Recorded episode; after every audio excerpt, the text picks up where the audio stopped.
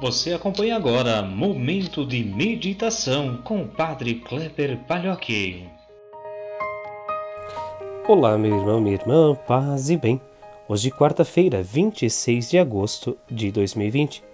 Peçamos a Deus que alimente nossos sonhos, nos ajude a sermos melhores, nos faça reconhecer nossos erros e, ao mesmo tempo, nos faça buscar sermos cada vez mais verdadeiros em nossas relações. O evangelho de hoje é de Mateus, capítulo 23, versículos 27 a 32. Naquele tempo disse Jesus: Ai de vós, mestres da lei, fariseus hipócritas, vós sois como sepulcros caiados, por fora parecem belos, mas por dentro estão cheios de ossos mortos e de toda podridão. Assim também vós, por fora, pareceis justos diante dos outros, mas por dentro estáis cheios de hipocrisia e injustiça. Ai de vós, mestres da lei, fariseus hipócritas, Vós construís sepulcros para os profetas e enfeitais os túmulos dos justos. E dizeis: Se tivéssemos vivido no tempo de nossos pais, não teríamos sido cúmplices da morte dos profetas. Com isso confessais que sois filhos daqueles que mataram os profetas. Completai, pois, a medida de vossos pais. Meus irmãos, minhas irmãs, Mateus sempre nos chama atenção para este encontro de Jesus com os fariseus e coloca diante deles sempre um conflito né? E como característica hoje nos chama a este olhar da perfeição. Os fariseus eles são muitas vezes percebidos em sua época como aqueles que são os perfeitinhos por fora, mas que por dentro acabam fazendo grandes coisas, coisas ruins, coisas feias, e fazem coisas escondidas, coisas sob os panos, sob a escuridão.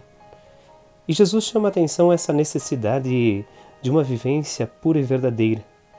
É, nós erramos muitas vezes. Temos os nossos erros, cada um e cada uma de nós.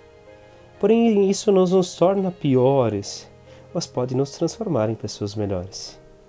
O erro muitas vezes nos faz sermos humildes, a ponto de sabermos que não somos melhor do que ninguém. Nos faz também retomar nossas relações com Deus, buscando também cada vez mais uma perfeição que nos aproxima dele. O que é hipocrisia que Jesus aponta é esta capa, esta máscara que colocamos.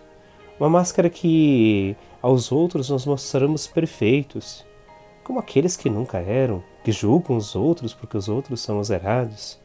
E aí Jesus faz esta comparação como se eles fossem sepulcros caiados, que querem esconder os cadáveres no porão, né?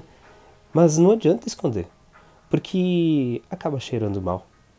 E toda mentira, às vezes ela pode demorar, né? Mas ela aparece. Toda coisa escondida, ela pode demorar a aparecer, mas ela aparece. E mesmo que talvez não venha à tona, a consciência daqueles que fizeram, isso jamais se esconde.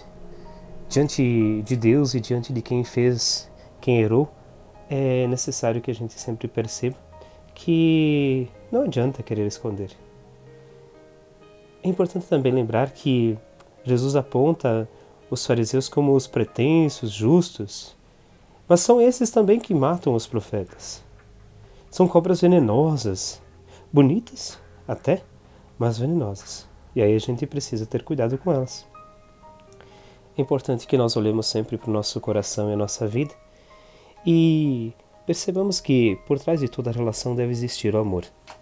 Se errarmos, o que frequentemente fazemos, precisamos pedir perdão, refazer nossa relação. Todo mundo é.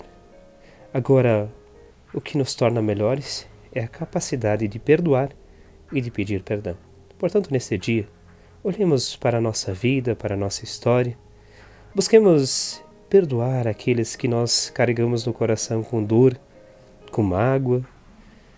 Peçamos perdão também pelos nossos gestos e ações que acabaram magoando, machucando ou agredindo os outros. E busquemos a busca, o carinho, a ternura de uma nova vida. Não uma vida que esquece as coisas erradas que fizemos, mas uma vida que aprende com elas. Que Deus nos abençoe neste dia, nos guarde nos cuide. Ele que é Pai, Filho e Espírito Santo. Amém. Um grande abraço, um ótimo dia nos encontramos amanhã.